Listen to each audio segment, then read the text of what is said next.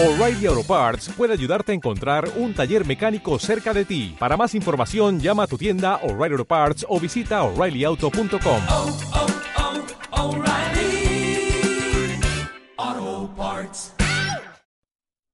La vida es el examen más difícil, donde la mayoría fracasamos por intentar copiar a los demás, sin darnos cuenta de que todos tenemos un examen diferente. Anónimo. Concentrate on the finger or you will miss all that heavenly glow. Empty your mind, be formless, shapeless.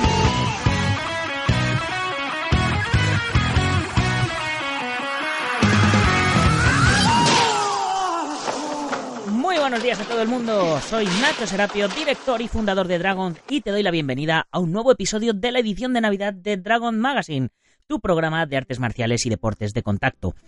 Hoy es lunes 10 de diciembre de 2018 y vamos por el programa número 406. Y hoy quiero dar la bienvenida a nuestro tercer suscriptor de diciembre a la comunidad Dragon, que no es ni más ni menos que el mismísimo Fabián Cuenca.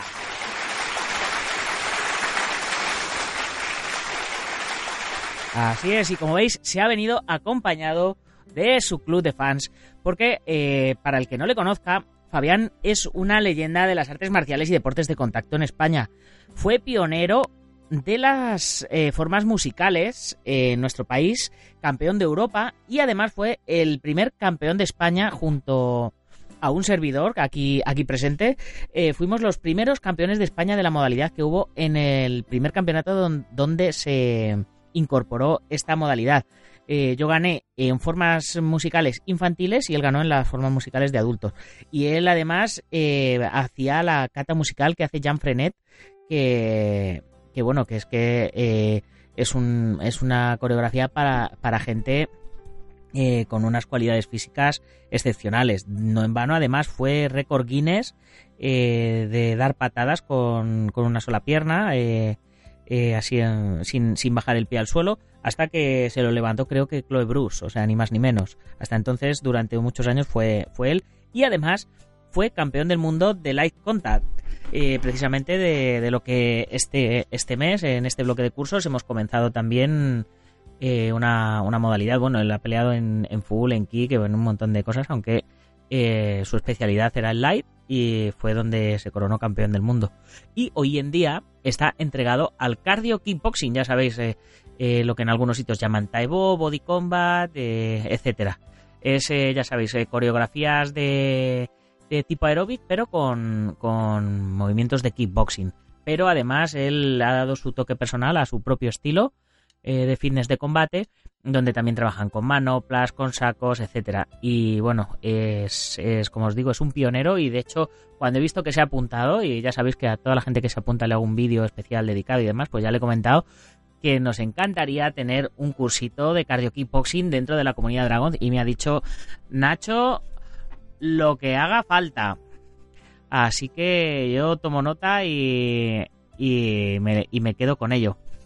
Y bueno, ya que hemos hecho la presentación, comentaros también que el pasado viernes hicimos la cena de, de Navidad de, de Dragon. Algunos, eh, eh, bueno, estuvo, estuvo Javier Hernández, estuvo Pedro Conde, estuvo Adolfo Pérez, estuvo Alfredo López, eh, estuvo el Sensei Marín, que se vino también, y además tuvimos a, a un miembro de, de la comunidad, a un suscriptor, que, bueno, pues también se apuntó y, por supuesto, desde aquí le mando le mando un gran saludo al señor Hidalgo, autor de, libros como el Al otro lado del arco iris o La amante oriental o otros cuantos más.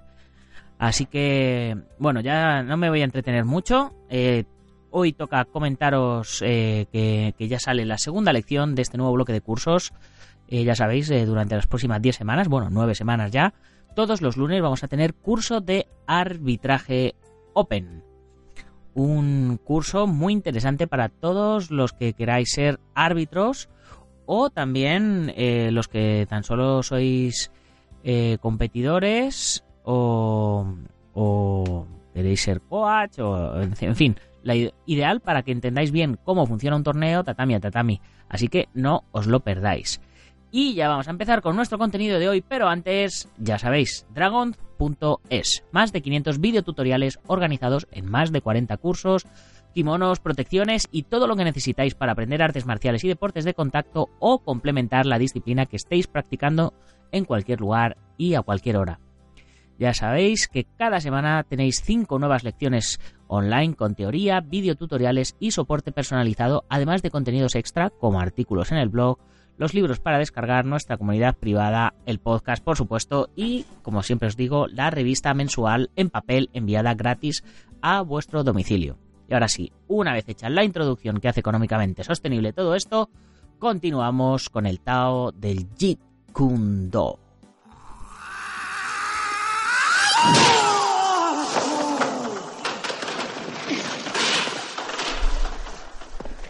Bien, la parte que vamos a tratar hoy se llama Los hechos del Jeet Kune Do. Y son varios puntos a destacar, eh, 16 en concreto, eh, que, que son fundamentales en el Jeet Kune Do, eh, que podríamos decir que son, que son su base o que son su, su estructura, ¿no? Podríamos decir. Y el primero dice así. 1. La estructura cerrada y economía en el ataque y en la defensa. En el ataque, los golpes vivos con los miembros adelantados y en la defensa, las manos pegajosas. 2. Las armas para golpear y patear versátiles, totales y llenas de arte sin arte. 3.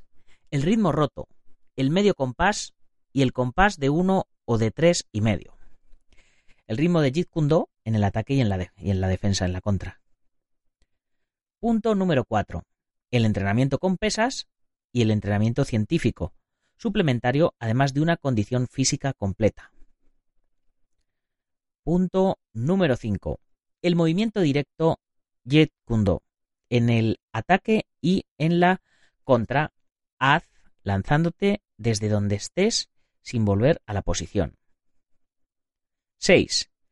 La movilidad corporal y el juego de piernas ligero. 7.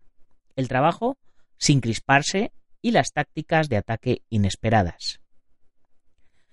8. Fuerte cuerpo a cuerpo.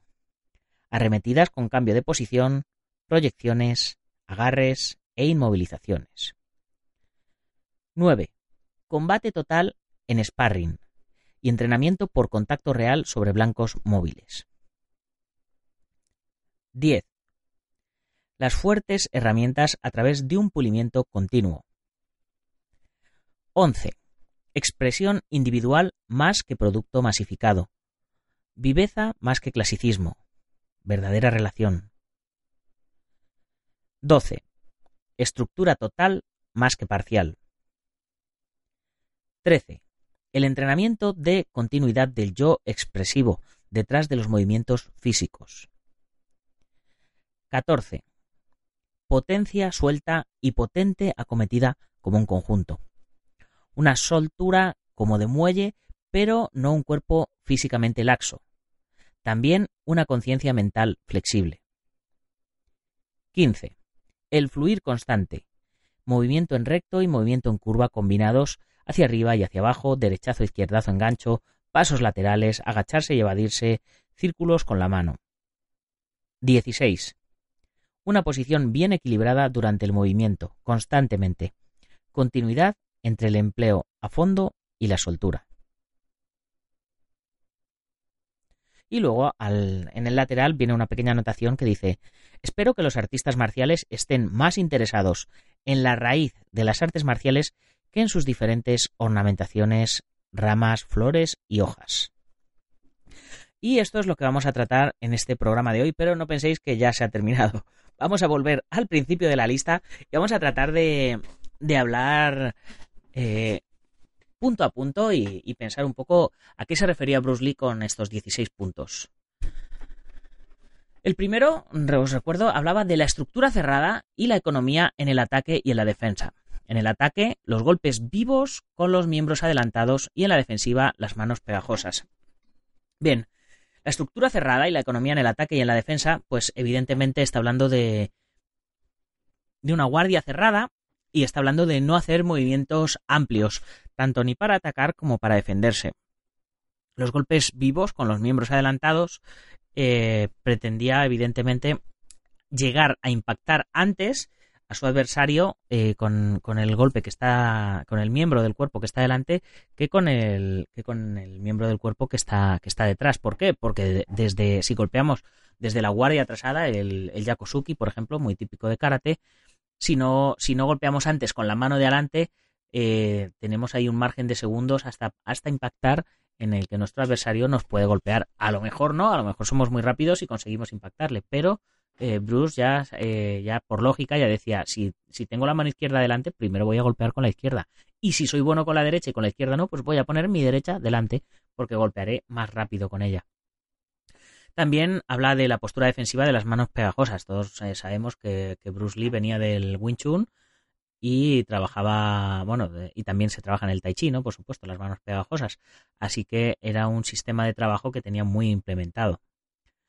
El punto número dos habla de las armas para golpear y patear versátiles, totales y llenas de arte sin arte. ¿no? Pues em, eh, al, hablar de las armas para golpear y patear versátiles, eh, hay, hay, un dicho en japonés, ¿no? Un dicho de, de, ninjitsu que dice, se llama Kentai Ichihoi, dice todo el cuerpo es un arma. Entonces, eh, Bruce Lee era consciente de esto y, y trataba de aprender a golpear con todos sus miembros de todas las maneras posibles, ¿no? Por eso, por eso decía llenas de arte sin arte, armas para golpear versátiles, totales. Eh, él estudiaba cada, cada arma corporal que tenía y trataba de, de desarrollar eh, todas las maneras posibles de golpear que hubiera y le daba igual el origen, ¿no? Eh, es un poco, pues, como siempre decimos, eh, Bruce Lee era el pionero de las MMA, ¿no? Ya a lo largo de estos 16 puntos volveré a repetirlo, ¿no? Eh, le daba igual el origen del golpe. Eh, de hecho, la estructura cerrada y el golpear con el puño adelantado le venía de la esgrima, de la esgrima medieval, o sea, no ni siquiera de, de las artes marciales orientales, ¿no? En el tercer punto habla del ritmo roto, del medio compás y el compás de uno o de tres y medio. Aquí, eh, si, eh, si, no sabéis música, es, un poco complicado para mí explicarlo. Yo tampoco soy un experto músico. Pero bien, eh, cuando habla de romper el ritmo, se habla de romper el ritmo del adversario. Cuando un adversario va ganando en el tatami, ¿no? os vuelvo a remitir a una, a una pelea de MMA. cuando un adversario va ganando a los puntos, por ejemplo, no por KO, es porque está haciendo su juego. Pero si tú eres capaz de romperle su juego, de impedirle que haga su juego, tienes más posibilidades de ganar y de imponerte tú dentro del ritmo. ¿Por qué? Porque estarás imponiendo tu juego. ¿Y eso cómo se consigue? Rompiendo su ritmo, su manera de, moverse en el momento que él te va a atacar, quitarte o pegarte a él o salirte por un lado, etcétera. Y maneras de romper el ritmo son el medio compás, el compás de uno o de tres y medio, es decir, eh, un mismo golpe, por ejemplo, un, como os decía hace un momentito, el Yakosuki, el puño atrasado de karate típico, podemos hacerlo eh, en, un compás, en medio compás, entre en tres compases. En lugar de hablar de compás, vamos a hablar de tiempos, ya que estamos hablando de ritmo, ¿no? Eh, pues imaginaros, en segundos, ¿no? Yo puedo lanzar el, el puño en un segundo, pero puedo, pero puedo lanzar ese mismo puño en un segundo y medio y en la siguiente parte eh, puedo lanzarlo en 3 segundos o puedo tardar 3 segundos en lanzarlo, de tal manera que nuestro adversario nunca sepa en qué momento le vamos a lanzar el, ataque de puño. Esto para los que estáis dentro de la comunidad Dragón podéis verlo eh, muy bien explicado por, eh, por, el campeón mundial de Point Fight, Alberto Márquez. Creo que en el curso de Point Fight intermedio que tenemos en la comunidad Dragón. Para los que no estáis apuntados a la comunidad, eh, posiblemente podéis leer la teoría. Todos los cursos eh, que tenemos en Dragon eh, tienen una parte en vídeo y una parte teórica. La parte teórica está abierta para todos y la parte en vídeo es ya solo para los que son miembros de la comunidad de Dragon. Así que meteros en dragon.es y buscar el curso de Point Fight intermedio, buscarlo del ritmo y echarle un vistacito ahí a ver qué os dice de la teoría. El cuarto punto habla del entrenamiento con pesas y entrenamiento científico suplementario además de una condición física completa. Por supuesto, eh, hasta que llegó Bruce Lee, eh, se decía que tener una barriga grande y redonda, ¿no? En, Oriente, pues era, eh, síntoma de que las cosas iban bien, de que será fértil, de que eras fuerte, pues como los luchadores de sumo, ¿no? Que eran grandes, grandes y gordos, ¿no? Y Bruce Lee eh, fue el primero que rompió con ese mito y el que nos ha hecho a todos pasar hambre para, para tratar de sacar la tabla y los abdominales ahí a relucir. Así que a él se lo debemos. Él sabía que una condición física plena te iba a hacer más rápido, te iba a hacer más fuerte, te iba a hacer más preciso y por eso una parte imprescindible de, su Jeet Kune Do era estar en buena forma física. El movimiento directo Jeet Kune Do es el punto número 5, que habla de en el ataque eh, y, en, y, en el, en el contra. Dicen en, los ataques y en las contras, eh, lánzate desde donde estés sin volver a la posición. Es decir, eh, hasta entonces todo el mundo armaba el puño a la cadera, como se hace en karate o en taekwondo. Todo el mundo armaba el puño a la cadera y luego lo, lo disparaba hacia adelante. Y claro, Bruce Lee decía, pero ¿para qué voy a armar el puño a la cadera si pierdo uno o dos segundos en recoger y en disparar? Si aprendo a lanzarlo fuerte y rápido desde, desde donde esté, desde la posición de guardia, eh, acortaré todo ese tiempo y seré mucho más rápido, impactaré antes en mi adversario, con lo cual seré mucho más efectivo. El punto número 6, la movilidad corporal y el juego de piernas ligero. Eh, fijaros, eh, eh, a ver, Bruce Lee y Mohamed Ali, cómo se movían de una manera totalmente diferente a cómo se, ha, se, movió el resto de luchadores hasta la época. Y eso causaba, causaba mucho impacto. Acordaros Bruce Lee en, en, El Furor del Dragón, ¿no? cómo, cómo empezaba a moverse como, como un boxeador y Chuck Norris se quedaba ahí como, como mirando en los pies diciendo, pero ¿qué hace? Que no, no entiendo. Y eso le daba, le daba versatilidad. Eso mismo es lo que pasa muchas veces en, MMA. Bueno, eh, pasaba en un principio con, con McGregor eh, y, ha pasado con, tanta gente. También había, había un vídeo del el, príncipe, ay no me acuerdo el nombre chicos, pero era el príncipe no sé qué, un, chavalito así Em, que, peleaba, que peleaba muy, muy bien y no le daban nunca, siempre estaba esquivando constantemente por todos los lados. Si me acuerdo, os lo pondré en las notas del programa y si os acordáis vosotros, ponérmelo en las notas del programa. Eh, no me acuerdo cómo se llama, no me acuerdo cómo se llamaba, era era un, un nombre árabe, el príncipe Ahmed o, o Ali o no sé, Ali no era, no, yo creo que no. Pero pero vamos, que se movía fantástico y se movía de una manera muy rara y eso hacía que sus adversarios acostumbrados a, moverse como boxeadores, eh, pues eh, les, rompiera todos los esquemas. Y si os dais cuenta, Mohamed Ali hacía lo mismo, se movía de una manera en la que no se movía ningún boxeador hasta entonces en su época, y eso les descuadraba, y eso le hacía ganar ventaja. Por eso eh, Bruce hablaba mucho del juego de piernas ligero, una movilidad corporal y el juego de piernas ligero. El séptimo punto Habla de el trabajo sin crisparse y las tácticas de ataque inesperadas. El trabajo sin, sin crisparse y las tácticas de ataque inesperadas.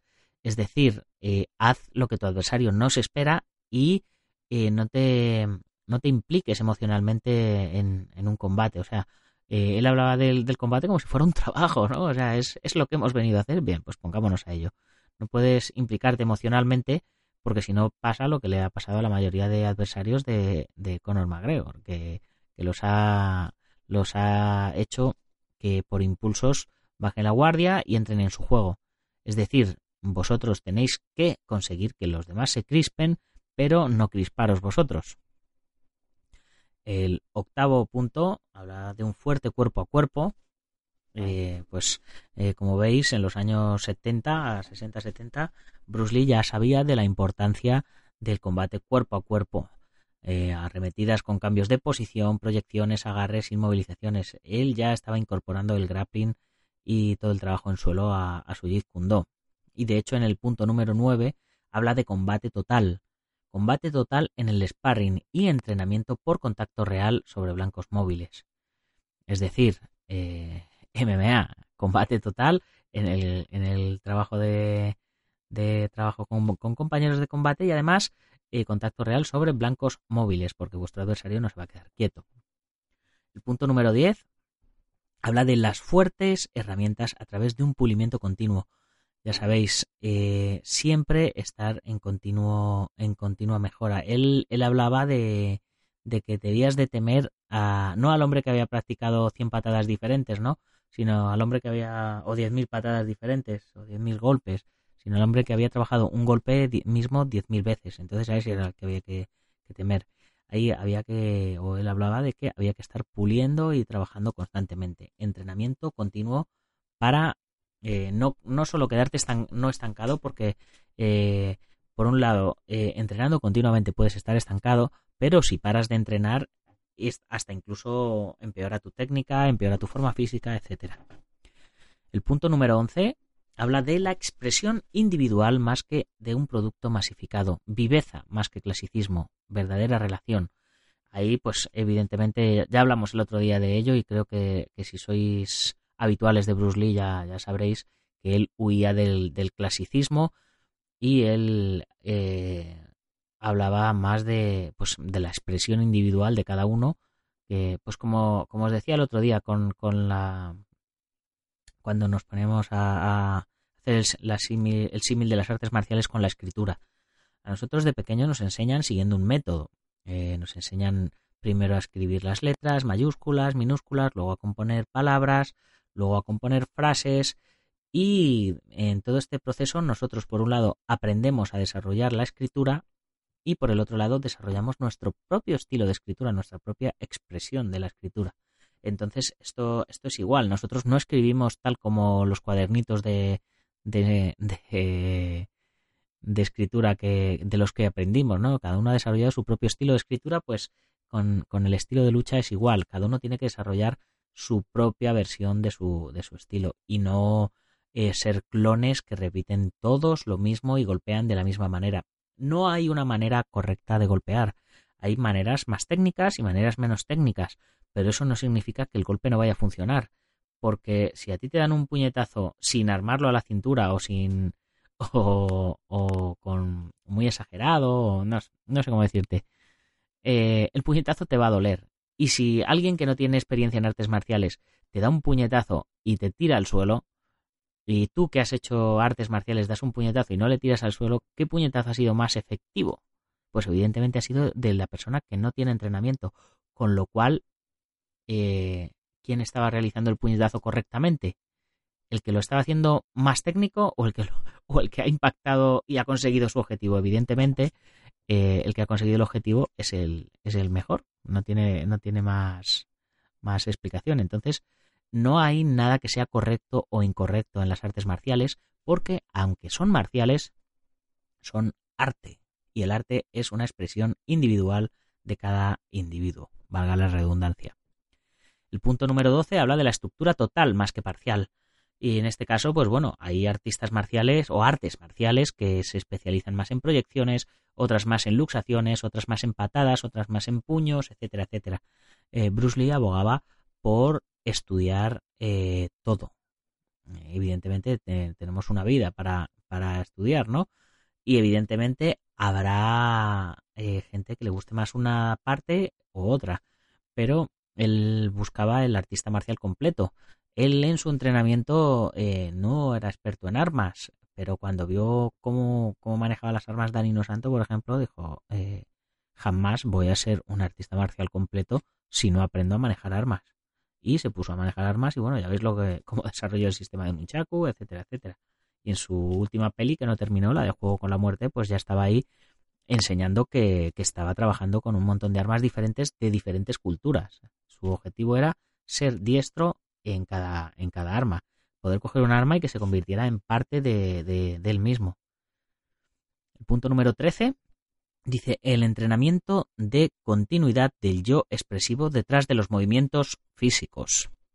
Es decir, pues él, él continuaba eh, eh, explicando que, que, el entrenamiento eh, se tiene que hacer para expresarse a uno mismo. O sea, no, mm, evidentemente eh, tratamos de transmitir a los demás eh, algo a través del movimiento, ¿no? Como si fuera el baile, ¿no? Entonces, lo que, lo que habla es del desarrollo individual, del desarrollo personal de cada uno. nosotros, eh, por eso dicen que el arte marcial es un camino, ¿no? Nosotros comenzamos en el camino de las artes marciales y vamos desarrollando una personalidad a través de ir al tatami y volver a caer y volver a hacer las mismas llaves, los mismos puños, las mismas patadas. Eso va forjando algo dentro de nosotros y ese algo es eh, nuestra personalidad, nuestro, nuestra parte artística, ¿no? El punto número 14 habla de potencia suelta y potente acometida como un conjunto. Una soltura como de muelle, pero no un cuerpo físicamente laxo. También una conciencia mental flexible. En este caso os vuelvo a remitir a la pelea con Chuck Norris en, el, Coliseo Romano, en, la cual vemos constantemente un gatito por allí. Y es que los gatos eh, son el más claro ejemplo que os puedo poner para, explicar eh, este concepto. Si os fijáis, un gato eh, siempre va relajado, siempre va caminando ahí como muy dormido, como muy relajado, o si, si un felino en general, no solo los gatos, este mismo ejemplo vale para un tigre o para un león o para una pantera, ¿no? Eh, son muy relajados y precisamente de repente cuando pasa algo, ¡pa! pegan un bote, ¡pum! y reaccionan como el rayo, ¿no? Entonces, esa es, esa es la, la relajación, la soltura, la flexibilidad que, a la que se refiere, a la que se refiere Bruce Lee. Hay que pegar como un látigo eh, mm, eh, pues, pero no estar, pero no estar blandos, o sea, hay que estar suaves, pero no blandos. Y los golpes tienen que pegar, pues, como si fueran un, látigo, el cual, justo en el momento del impacto, se tensa, pero no se tensa el golpe desde el principio. El punto número 15 habla de el fluir constante y habla de movimiento recto y movimiento en curva combinados hacia arriba y hacia abajo, derechazo, izquierdazo, engancho, pasos laterales, agacharse y evadirse, círculos con la mano. El, fluir constante eh, eh, es un principio que también eh, explicaban mucho en Kempo, por ejemplo, ¿no? que te dicen que el final de un golpe es el principio de otro. es el famoso principio del yin y el yang, ¿no? el movimiento recto y el movimiento en curva combinado. Donde acaba la recta empieza la curva, donde acaba la curva empieza la recta. Eh, cuando golpeamos hacia arriba, el siguiente golpe por narices va a tener que ser hacia abajo, si no llegaríamos hacia el cielo. Cuando golpeamos con la derecha, tenemos eh, la cadera girada a la izquierda y justo eh, el final del golpe derecha de derecha pues nos propicia que podamos arrancar con el principio con el golpe con la izquierda.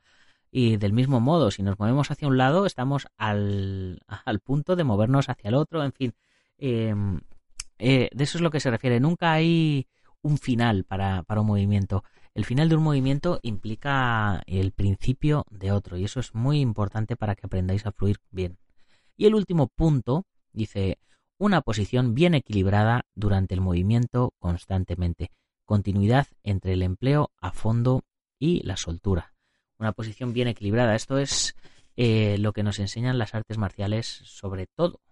El principio del equilibrio es el principio del, del yin y el yang, ¿no?